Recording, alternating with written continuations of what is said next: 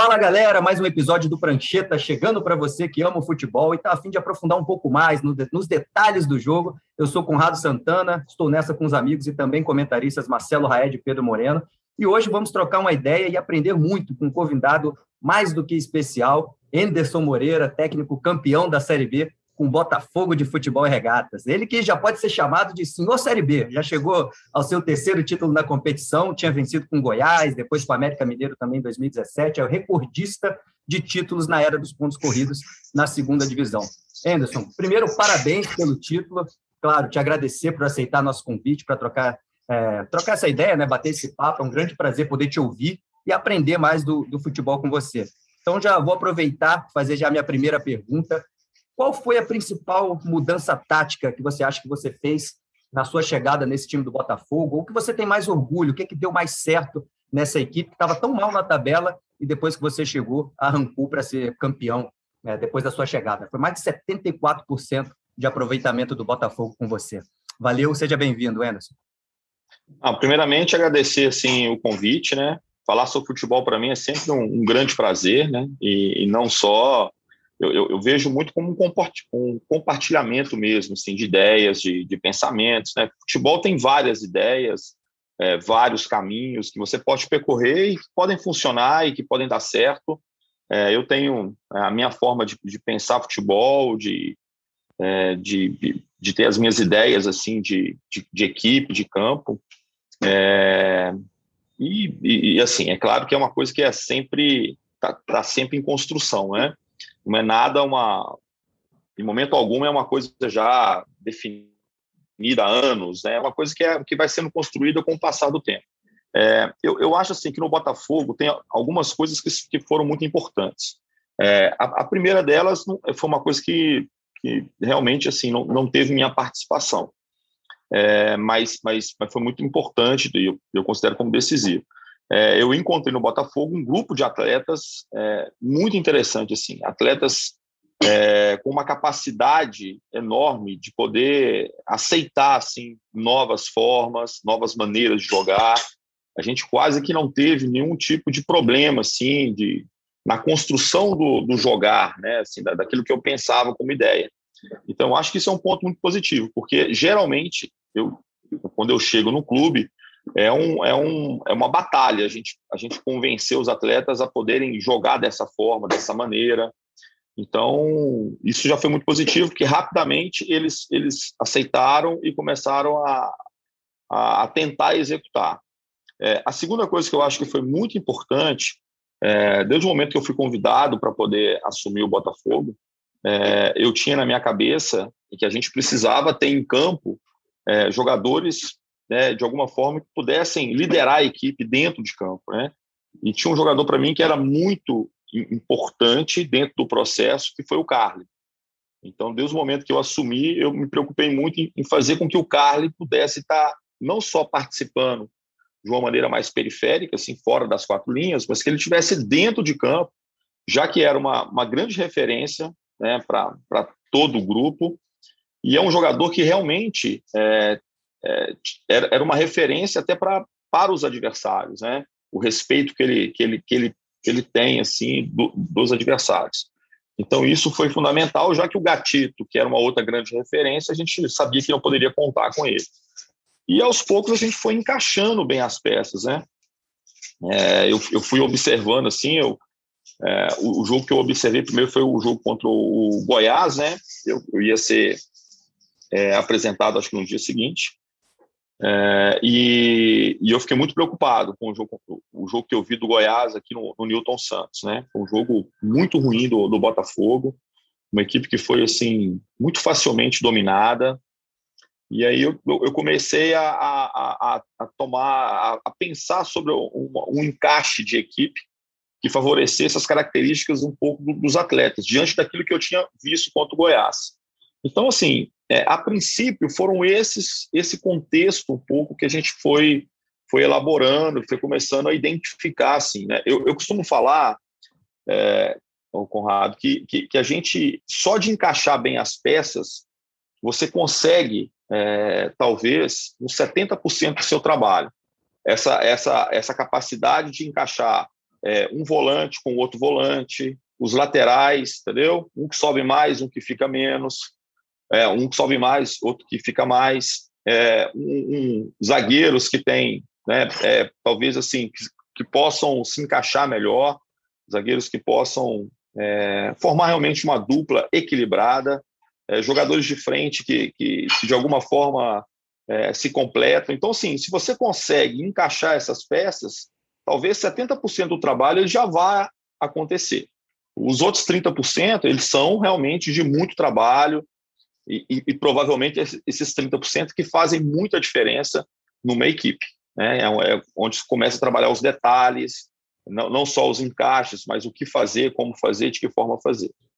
Lembrando que o Carly estava no elenco, né? Só que tinha ficado no banco. Claro, teve uma lesão, mas desde o começo do ano estava lá, mas não vinha sendo utilizado com o Anderson Moreira, que ele voltou a ser titular. Anderson, Pedro Moreno falando aqui, é, te parabenizar também pela campanha, pelo título, pelo trabalho. Bem, você chega na 14ª rodada e encontra um Botafogo, como o Conrado disse, um, um, você teve um aproveitamento muito expressivo, mas naquela altura o Botafogo tinha 36% de aproveitamento. Hoje você mais do que dobrou esse aproveitamento de 36 para 74, e na minha opinião particular, o fator principal dessa disparada foi o equilíbrio defensivo que você conseguiu dar para o time. Só para ilustrar aqui, até a sua chegada em 12 jogos, o Botafogo é, tinha sofrido, tinha é, marcado 16 gols, uma média ali de 1,3 gols por jogo, até parecido com a média que você tem hoje de 1,5. Só que quando a gente vai para gols sofridos, o Botafogo sofreu 18 gols em 12 jogos. A partir da sua chegada em 25 jogos, o Botafogo sofreu apenas 11 gols, ou seja, uma média que era de 1,5 gol, é, gols sofridos por jogo passou para apenas 0,44. E aí basta a gente dizer que o Botafogo, antes dessa última rodada, tem o melhor ataque e a melhor defesa da competição, ou seja, equilíbrio melhor impossível. Então, eu queria que você explicasse para a gente, em termos, em termos táticos e de posicionamento, como é que você conseguiu encontrar esse equilíbrio que, consequentemente, deu ao Botafogo essa regularidade que levou a equipe ao título praticamente aí com o mesmo grupo de jogadores? Uh, Pedro, muito obrigado pela, pelas palavras. Né? É... Bom, Pedro, é... eu, eu, eu, tenho uma concepção é, muito clara assim, né, de, de, de, questões defensivas e ofensivas. Né? É, na, na, na, minha opinião, eu acho que a opinião de, né, de todo mundo que talvez é, trabalhe com futebol, quem comenta, como vocês mesmos, é, a, é importante que no futebol hoje moderno, todos os atletas tenham é, a mesma capacidade. Assim, eu costumo falar que um atleta moderno é aquele atleta que hoje ele apresenta a mesma capacidade, tanto defensiva como ofensiva. É, e o que, que determina a ofensividade ou a defensividade? Né? É só a questão da bola. Quando você tem bola, você ataca. Quando você não tem bola, você tem responsabilidade defensiva. Isso cabe para todos os atletas, é do goleiro ao, ao centroavante. Então, é, foi colocando isso na cabeça deles. Assim, eu comecei a responsabilizar um pouco mais é, os jogadores de frente na questão defensiva. Não era responsabilizar mais, mas fazer entender que se eles tivessem um comportamento é, adequado, é, que a, as chances dos nossos adversários seriam menores, porque geralmente é, o ataque do adversário ele começa com algum problema na marcação de frente né, que é quebrada através de um passe de ruptura, um passe entre linhas, que vai gerar depois uma situação muito perigosa para a gente. Então, eu, eu, comecei a colocar isso na cabeça deles, né? É, eu, eu, comecei a falar assim da importância de fechar principalmente o corredor central, que a gente né, tivesse essa preocupação. Se o adversário tivesse né, que ter a posse de bola, que eles tivessem a posse de bola em U, que eu falo, né? Que é aquela posse onde a bola vai do lateral para o zagueiro, zagueiro para o zagueiro, zagueiro para o lateral. Então, é aquela bola, aquela falsa posse de bola, que muitas vezes as pessoas falam assim, pô, o time teve não sei quantos por cento de posse de bola, mas o que, que produziu com isso? Praticamente nada. Porque essa posse em U é uma posse que eu consigo marcar bem, entendeu? O problema todo é quando essa, essa posse de bola, né, do lateral, ela entra para o volante, que entra para o outro volante, que já liga com outro lateral. Então, quando começa a ter esse cruzamento, essa, essa entrada por dentro, é que a gente, de alguma forma, começa a sofrer muito. Então, eu, eu fui passando para eles o que, que eu pensava sobre isso, é, é, é, tirar totalmente as referências individuais. A gente sempre marcou muito setorizado, né? Então é importante marcar setor, é importante você estar bem compactado. Eu comecei a passar para eles quando que a gente subia a nossa linha defensiva e, e promovia a compactação. Então, assim, a nossa defesa começou a jogar muito mais alta, né? Muito mais à frente. Consequentemente, a gente estava num bloco muito mais mais curto ali, né? É, e, e, muito mais perto de, de, de, cobrir a bola, né, ou de pressionar o homem da bola. Então, essas medidas foram, foram medidas importantes para que a gente pudesse é, sofrer poucas é, ações do adversário. Se eu não estou enganado, assim, situação de cara a cara mesmo com, com o Diego, talvez a gente tenha tido uma ou duas em todos esses 25 jogos. Então, assim, a gente, a gente mesmo com a defesa alta, a gente conseguiu né, bloquear bem é, e principalmente a, a, primeira linha defensiva, de, deles estarem atentos, porque quando eles é, podiam subir, então a gente fala assim: é, você pode subir quando o adversário dá um passo para trás. O adversário dá um passo para trás, você pode subir a linha. O adversário tá, dominou uma bola e né, para trás, você também pode subir a linha. É, e quando que você tem que estar atento para correr, é, para poder defender a profundidade? é quando a bola está descoberta. Quando a bola está descoberta, o jogador adversário fez menção de uma bola mais longa, você já você tem que estar com o seu posicionamento corporal já preparado para correr para trás. Então, todas essas atitudes a gente, a gente foi formatando é, uma forma muito bacana de, de, defender, e que não é uma coisa de agora, de algum tempo já, né, que, eu, que eu trabalho essas coisas, mas assim, de uma maneira muito clara. É importante para o atleta ainda que você possa dar é, dar palavras-chave para que eles possam entender o momento de fazer. Né? Não é só falar assim, pô, nós precisamos compactar. Beleza. E quando que a gente compacta? Né? Quando, quando, tem a, que acontecer essa compactação? Então, é preciso que você deixe bem claro para eles quais são os momentos que você precisa tomar essas atitudes. Anderson, Marcelo Raed, primeiro, parabéns pelo título. É um título que vem não só com grandes números, como o Pedro Moreno mesmo passou, mas é um título que vem também com conceito de jogo. E eu já tinha preparado aqui umas 50 perguntas para fazer para você, só que você começou a responder tão bem algumas coisas com, com determinadas referências que eu já rasguei todas as perguntas e vou pegar aqui algumas frases que você passou. Comportamento dos atacantes, fechar corredor central, posse adversária em U no primeiro terço do campo, marcação por zona, gatilhos de pressão, e você, na primeira pergunta também para o Conrado, você falou como usar o Carly como referência sem tanta exposição. Falando do seu, da sua fase defensiva, você postava o time com duas linhas com quatro jogadores, Navarro e mais um ali na frente, botava o, time, o, o seu time inteiro num bloco ali meio médio. A partir do momento que o adversário tivesse que usar a bola longa, você recuperava essa posse de bola. E quando você recuperava essa posse de bola, como você armava o seu time para conseguir construir com o adversário dando campo?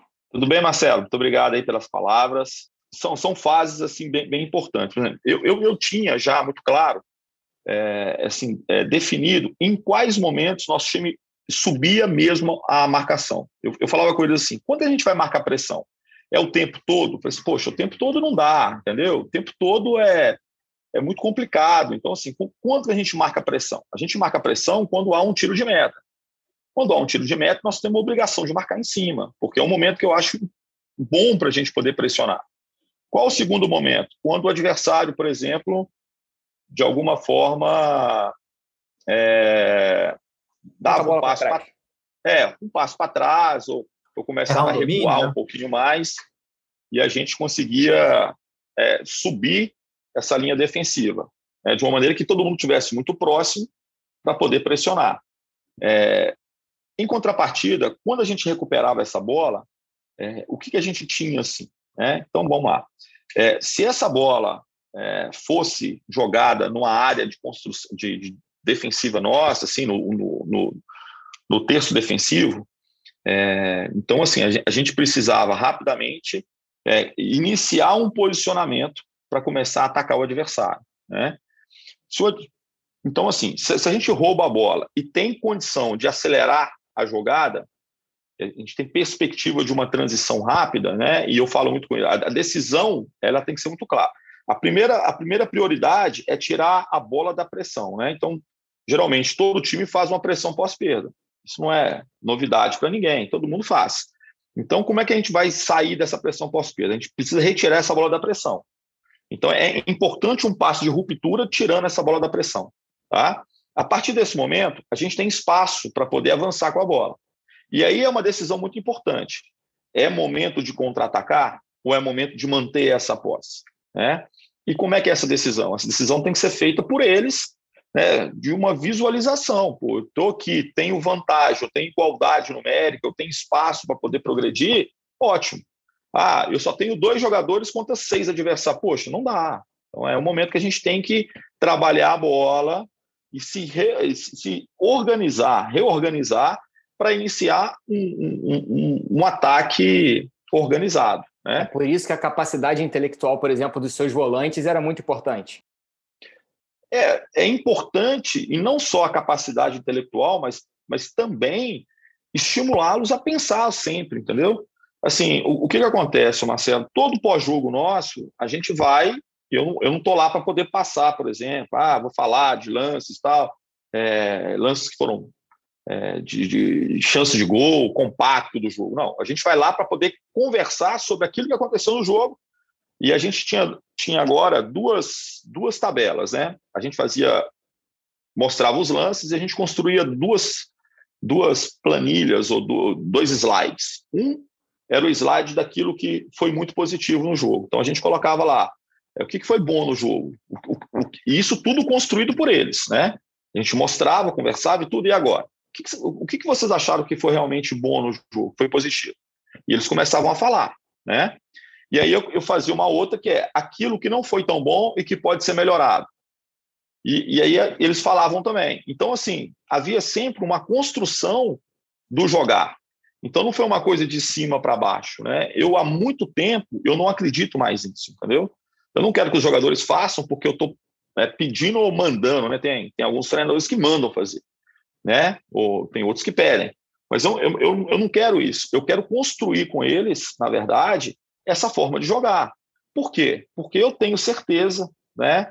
É, absoluta, sim, pela minha experiência de mais de 20 anos trabalhando com, com equipes é, como treinador, é, que a construção do jogar ela é muito mais eficiente se há uma participação dos atletas nessa construção.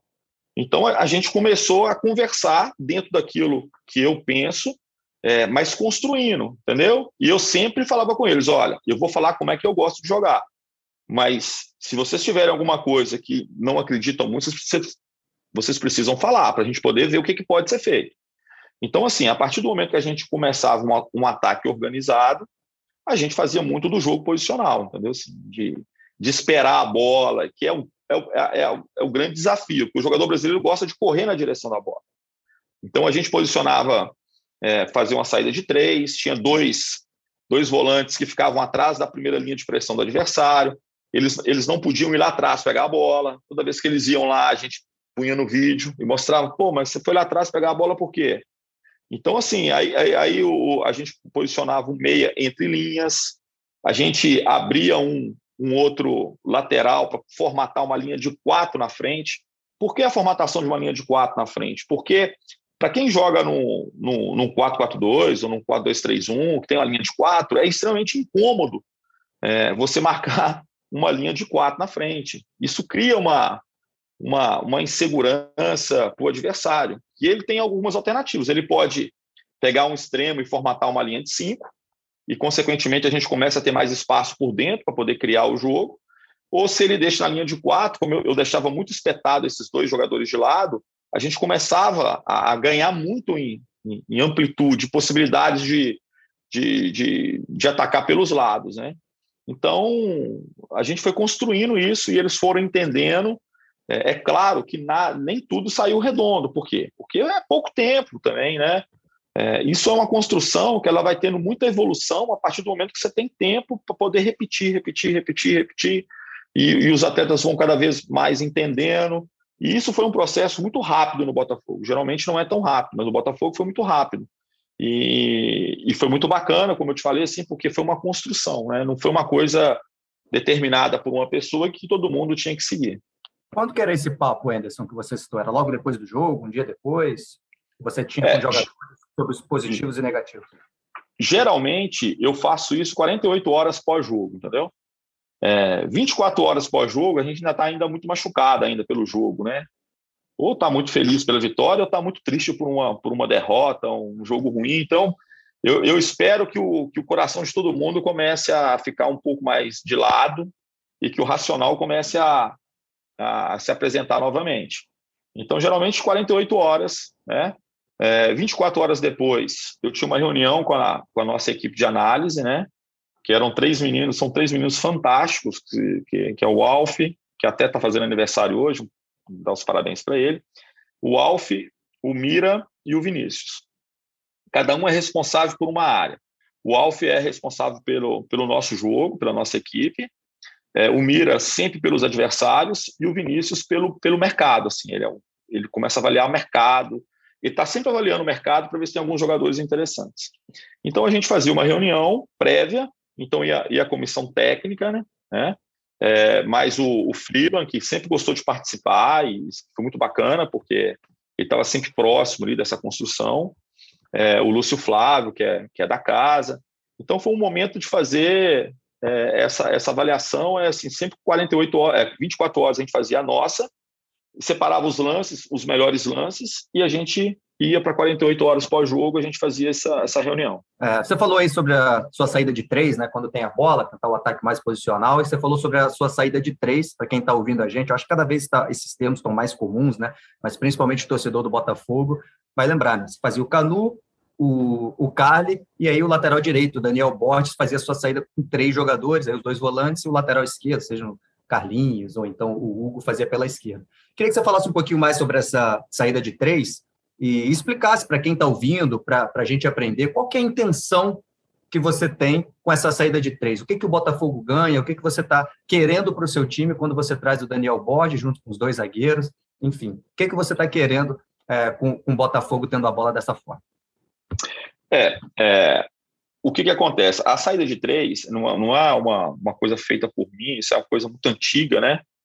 É uma saída, eu esqueci o nome. É... lavou piano. Lavou piano. Lavou piano. Lavou piano, isso mesmo. Então, assim, é, ela é matemática, né? Geralmente, o adversário, ele marca a sua saída em inferioridade, né? Então, se você sai com quatro, geralmente ele, ele deixa três ali porque ele quer ter uma, uma, uma superioridade defensiva.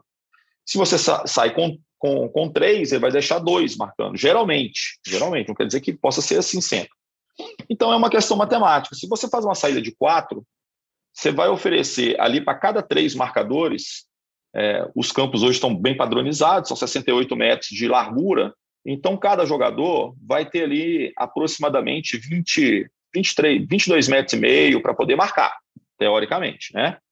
Como você arrasta um jogador da linha de trás, geralmente um, um, um, jogador vai ter que retornar e eles vão ter que marcar com dois, assim, geralmente.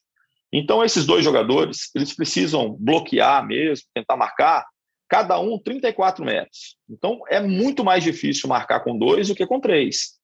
Então a saída ela basicamente ela tem essa essa questão que é muito matemática, entendeu? Então você começa a rodar a bola de um lado, do outro, os dois os dois conseguem fechar. No segundo momento que você faz isso, eles já não conseguem fechar mais. E aí você vai sair com essa bola né, limpa, e aí eh, a gente, a gente fala que começa a desconstruir o castelo do adversário defensivo. Então, quando você sai dessa primeira linha de pressão, você carrega, um jogador carrega essa bola, naturalmente um jogador adversário vai ter que começar a sair. E quando ele sai, a gente vai criando linha de passes até chegar num ponto que a gente acha que, né, de, de tentar é, explorar esses, essas lacunas que vão, que vão aparecendo. Então, basicamente, é isso. Agora, o que, que eu gosto de fazer?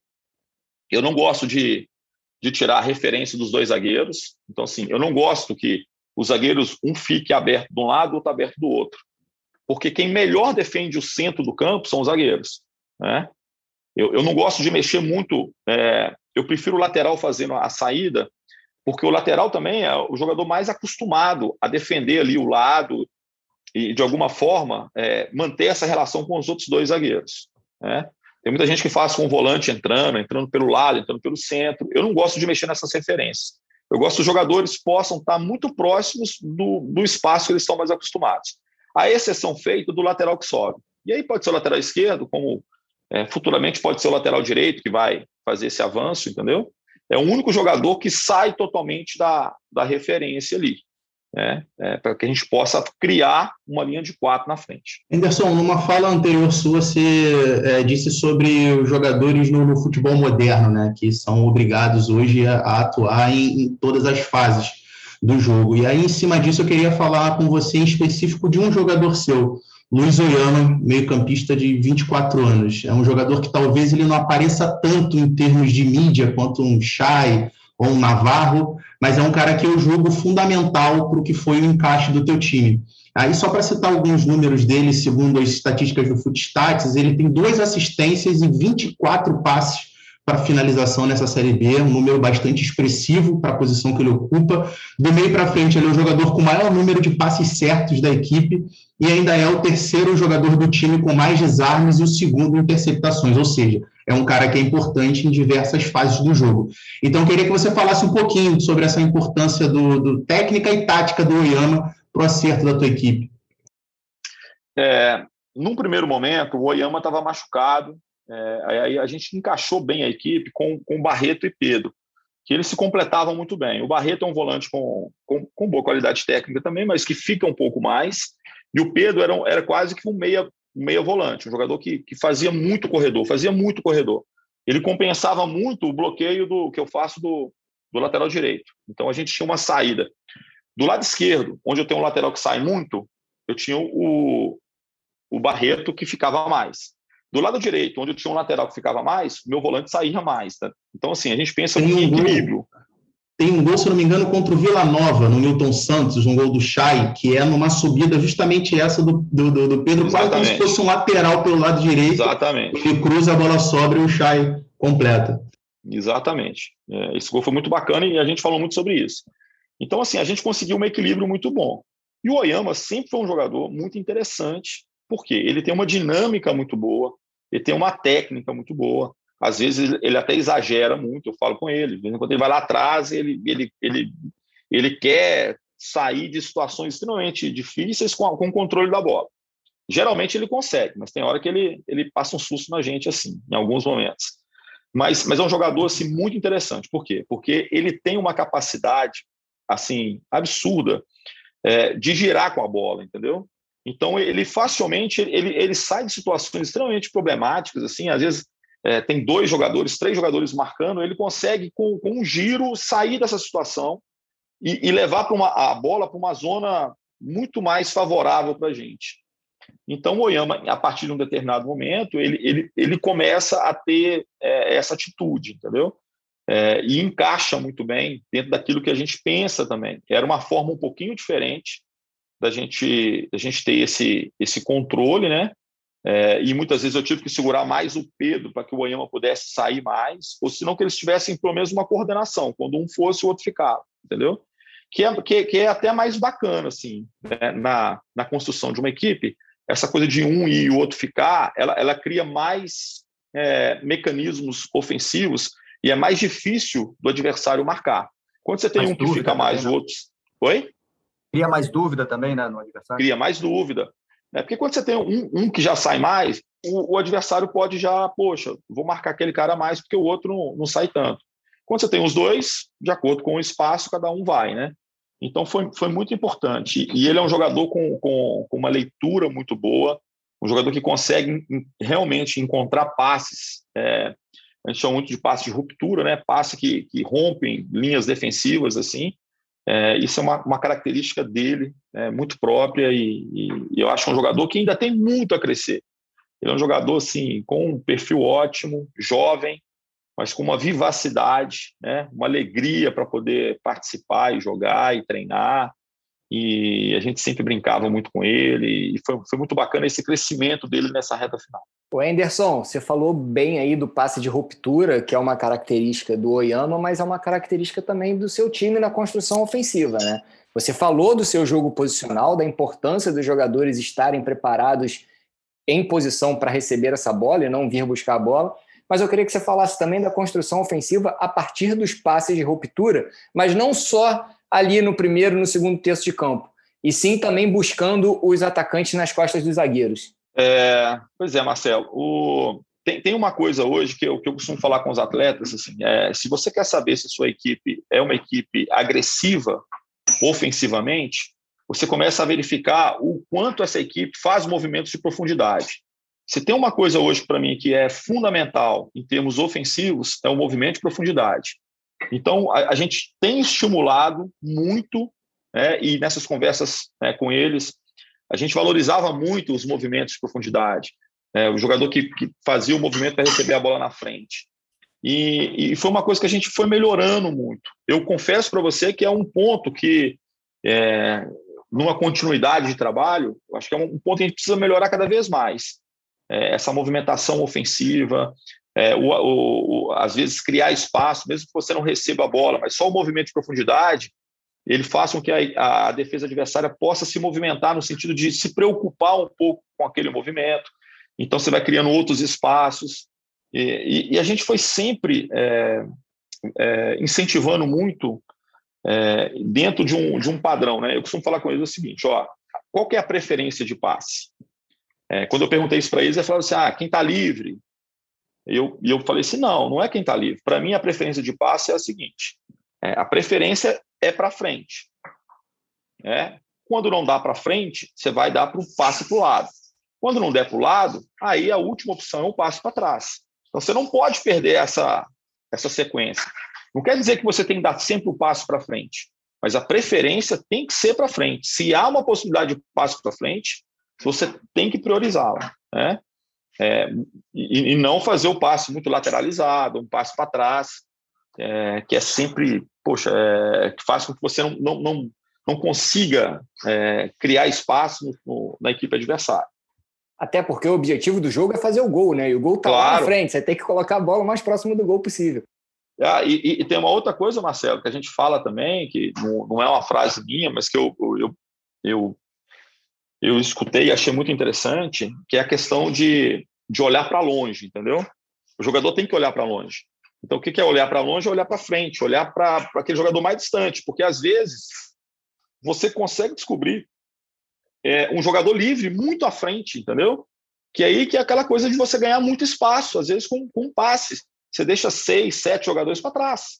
Então você tem que olhar longe, o jogador tem que olhar longe para que ele consiga visualizar essa, esses jogadores livres à frente.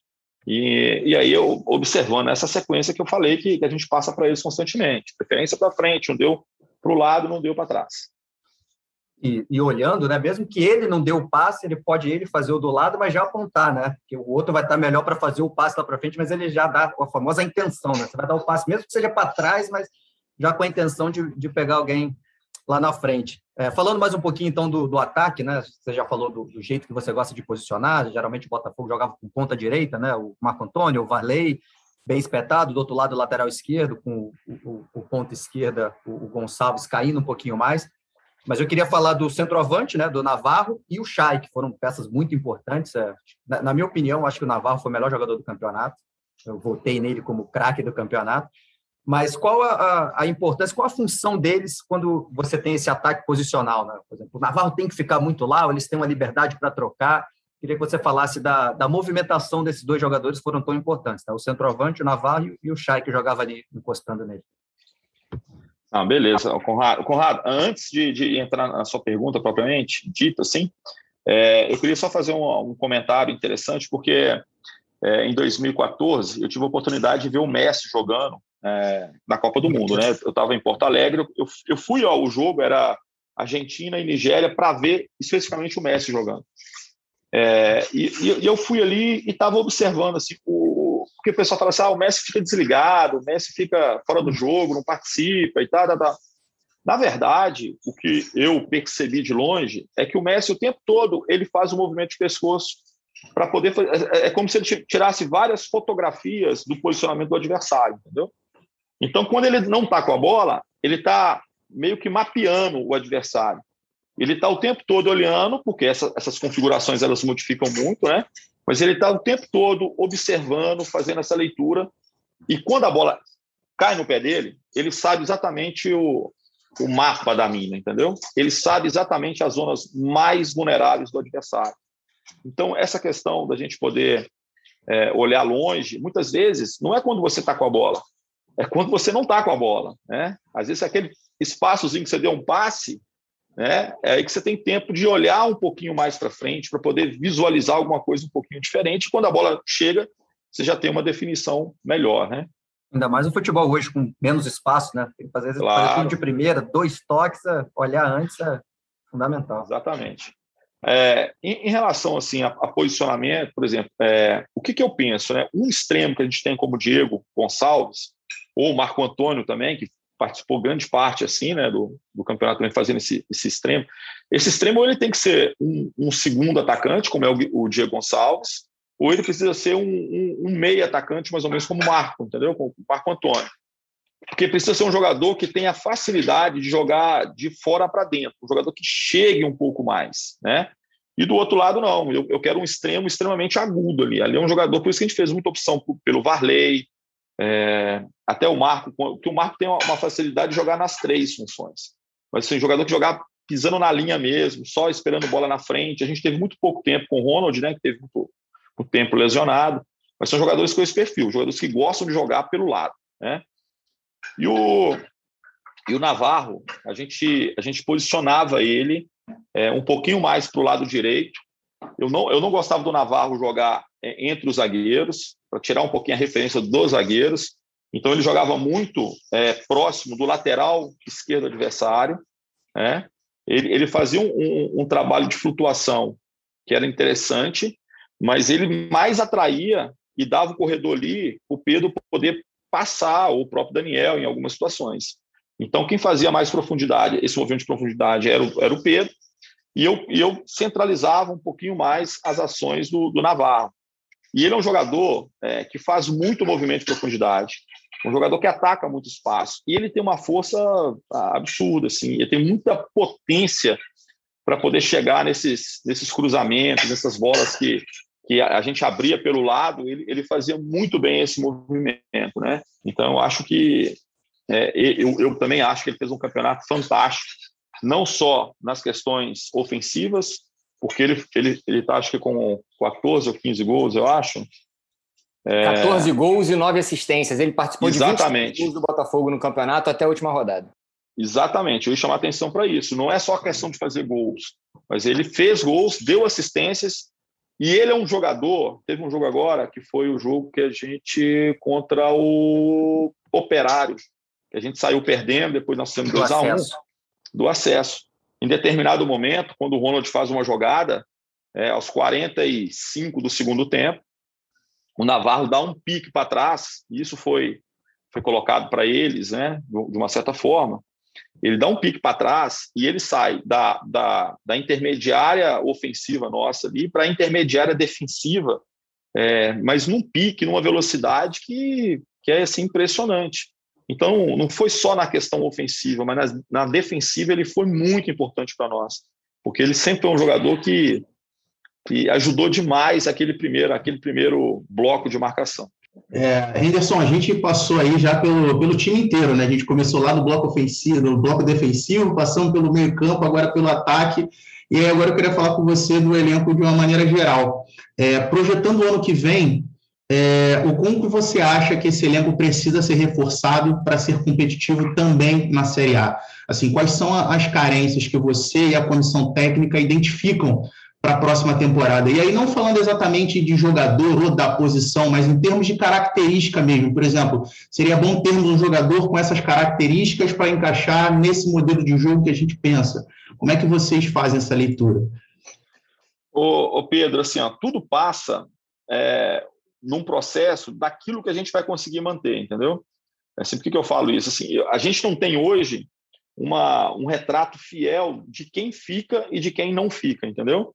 Porque o que, que acontece? Os, os, contratos com grande parte dos jogadores são contratos de um ano, de uma temporada apenas, porque o Botafogo precisa fazer isso, porque ele não pode se comprometer muito com o orçamento de anos seguintes. Primeiro que ele não sabe, ele, ele não tinha certeza que, que voltaria para a Série A, né? É, você vai ver aí que. A receita mais... do ano seguinte depende Exato. do desempenho do ano corrente. Né? Exatamente. Então, assim, a... ele tem que fazer um contrato até determinado ponto. E é o que aconteceu com o Navarro, entendeu? Só fala assim, pô, mas como é que o, o Botafogo é, deixou o Navarro chegar nessa situação? Mas não foi isso, porque ele era um jogador, talvez, sem tanto destaque na base, assim. Tinha um destaque, mas no profissional ainda nada. E o, e o, Botafogo não pode fazer contratos longos com esses jogadores, porque se compromete muito, porque o menor valor que possa ser é sempre um valor que, que fica agregado aí a, a quatro, cinco anos, né? Então é uma dificuldade imensa. Então a gente precisa agora é, confirmar as permanências. É, a gente está tá tentando aí conversar, né? Na verdade, a, a, as permanências também precisam ser é, concretizadas, tanto do Freeland, do Anderson, assim, a gente bateu o pé e falar, não, o projeto é isso mesmo, entendeu? É, é assim que a gente quer, porque é, eu quero muito ficar e, e, tenho certeza que o Freeland também quer ficar. O que a gente quer saber exatamente, né, o que, que a gente é, vai poder executar, como que a gente vai poder realmente fazer, para que a gente possa acreditar cada vez mais no trabalho. Se a gente for para um trabalho que a gente tenha tantas limitações, talvez a gente não é, seja muito mais difícil do que a gente imagina e talvez a gente não tenha nem condição de poder fazer um trabalho assim. Mas não está é, não tá certa ainda a sua permanência ainda. Não, assim, a gente tem conversado a intenção né, de que todos permaneçam, mas a gente precisa assim é, conversar sobre esse planejamento. Como é que essas coisas vão acontecer? Né, para ter uma definição clara, para ficar claro para todo mundo como é que a coisa vai acontecer. Então, assim, é, a gente tem essa expectativa. E, e o que, que, eu penso sobre a, novos atletas? É, eu acho que a gente precisa manter uma base.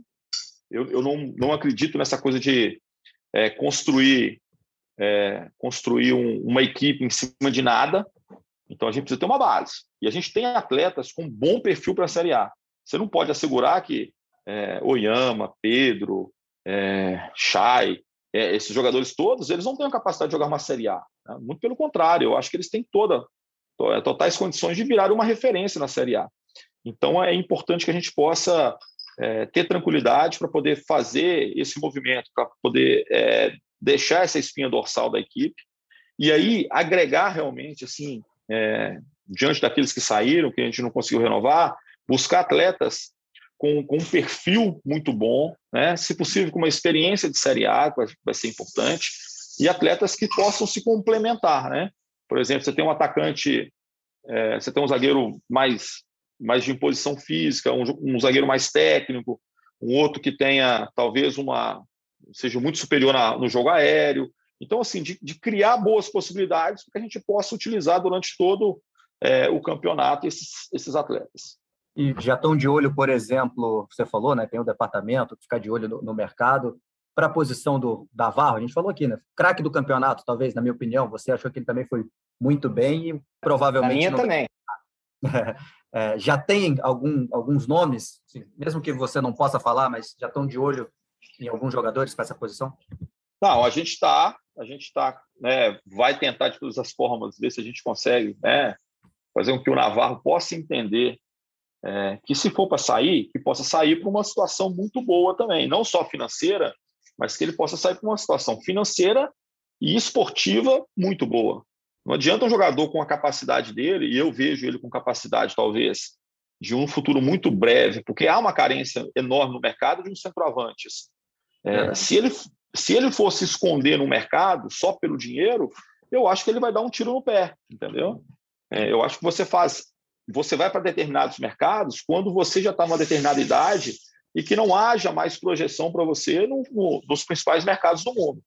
O Navarro é um jogador que hoje ele pode não ser a bola da vez dos, dos principais clubes da Europa, mas se ele fizer o que ele fez na Série B, se ele conseguir fazer, repetir na Série A, ele entra na mira das grandes equipes aí do mundo, entendeu? Então, eu, eu acho particularmente que valeria a pena é, diante dessa idade dele. Claro, um contrato totalmente novo, com, com, com é, cláusula de saída bem definida, para não ter nem conversa. Apareceu tal valor e deu tal, ele, ele, já, ele vai, entendeu? Mas eu, eu acho que seria interessante, sim, do que ir para um mercado que não é um mercado, talvez, que possa dar essa projeção para ele.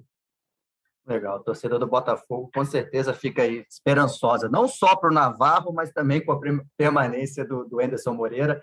A questão ah. é, é o Enderson, é o Enderson, técnico bom. Como é que você recebeu esse apoio aí da, dessa, dessa militância botafoguense, Adnê? Como é que o grupo recebeu isso, cara? Ah, cara, eu, eu sinceramente, assim, fiquei extremamente lisonjeado, assim, né? O, por, por, essa homenagem mesmo, né, do, do Adnei, da torcida, poxa, foi, foi muito bacana, cara, muito bacana, coisa que isso não tem preço, assim, né, é, a gente sabe que é um momento muito favorável, porque está todo mundo é, entusiasmado com acesso e tal, mas foi, foi uma bela homenagem e é, me senti, assim, é, muito especial, assim, né, depois de tantos anos de carreira, você, você ter esse reconhecimento de uma torcida, poxa, foi, foi muito bacana, muito bacana mesmo.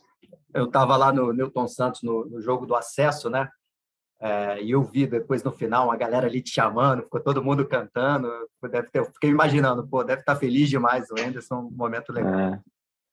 É, é porque, na verdade, né, assim, eu, eu tive um estresse um com a torcida, não foi com a torcida toda, mas com alguns torcedores, porque a gente estava empatando um jogo contra o Havaí, um reinício assim, é, de torcida em campo, é, e alguns torcedores, com 10 minutos, estavam vaiando os jogadores. Cara. Assim, a gente vinha de oito vitórias em casa, entendeu? A gente não estava jogando bem, mas assim, a vaia só ia piorar, né? E aí eu, eu pedi para que eles motivassem, incentivassem os atletas. E aí foi, foi, foi chato, assim. Mas o que a gente quer, na verdade, né? Porque é, por conhecer muito o que acontece assim, no campo, a gente sabe que um, um incentivo de fora, às vezes, num, num, dia ruim de muitas, muitos atletas, um incentivo de fora pode transformar esse dia ruim, né? Pode modificar completamente. Mas, falar, não sei se o pessoal, o Raed, o Pedro Moreno, até você também percebeu isso. Eu, eu senti que com a volta das torcidas, cara, acho que a galera estava com saudade até de xingar. Ah. Muita torcida que ou vai, quer fazer alguma é. coisa quando chega lá, e daí já começa a vaiar. Eu vi vários jogos assim, torcida vaiando no começo. Falei, cara, o que, que é isso? O time tá bem. É. É, teve a do Fluminense também, que ficou time sem vergonha, o time fez gol, é time de guerreiro. Eu acho que a galera, é, acho que foi um pouco de tudo ali. É, eu, a gente entende esse lado passional do torcedor, né? Claro. Mas, assim, eu acho que o torcedor ele tem que entender que ele faz parte de um processo importante, cara. Sim, é, assim, o torcedor que, que, que, vai numa linha assim de, de, de, jogar com o time, pelo menos enquanto tem jogo, ajuda demais. É uma coisa assim, é. absurda, assim. É uma, é, uma, uma, é uma transformação. Uma coisa que eu acho que a gente, assim, como um todo, né, a comunidade de futebol como um todo deveria investir muito, como foi feito na Alemanha, inclusive, é, é nesse nessa educação do, do, torcedor, não na educação do, do tipo do, do, do, obrigado, do não xingar, mas na educação do entendimento futebolístico do torcedor. Para o torcedor entender um pouco mais as questões mais a fundo do futebol, para não ficar exatamente nessa coisa superficial, porque, de fato, o torcedor interfere tanto para o bem quanto para o mal. Né? Mas, Mas é engraçado, Pedro, esse, esse comentário seu, porque é, a gente fala que não tem jeito, ah, não tem jeito, é assim mesmo. Só que tem jeito, Pedro. É, é, eu vou te falar assim, ó, a minha atitude, ela, ela já proporcionou um comportamento diferente no jogo seguinte. O jogo seguinte também a gente teve dificuldade, tudo, o torcedor apoiou e a gente conseguiu ganhar do CRB, entendeu? Então, assim, eu acho que tem como. A gente precisa ter boa vontade, a gente precisa ter, é, claro, né, pessoas que possam é, levantar essa bandeira e, e discutir, porque é, as grandes massas elas, elas também acompanham muito aquilo que, é, que escutam, que veem, né? Então, se a gente começar a trabalhar um pouquinho, a gente pode modificar, assim, comportamentos. E com essa, a gente aproveita e encerra nosso papo, agradecendo demais, Anderson. Sempre aqui, a galera que escuta aqui o, podcast, eu posso falar pelo Raed, pelo Pedro Moreno, é a oportunidade de aprender mesmo de futebol, da gente crescer profissionalmente, sempre ouvir é, alguém com a, com a sua importância dentro do futebol. Então, obrigado mais uma vez e parabéns pelo, pelo seu trabalho e pelo título. Ah, muito obrigado. É, sempre que eu tenho essa possibilidade de sair daquela coisa que é trivial das, das entrevistas, né? Por que, que ganha, por que, que perde? Se ganhou, está tudo bem, se perdeu, está tudo ruim. É, mas falar um pouquinho sobre futebol é sempre um momento muito prazeroso, porque é, um, é compartilhar ideias, né? Não tem ninguém aqui ensinando ninguém, é, mas com certeza está todo mundo aqui aprendendo de alguma forma, pelas perguntas, pelos comentários, e parabenizar todos aí pelas perguntas, foram muito, muito boas, né? Eu acho que consegui é, externar um pouquinho aquilo que eu faço, da maneira que eu faço, daquilo que eu acredito. Isso para mim é sempre um privilégio, tá bom? com certeza.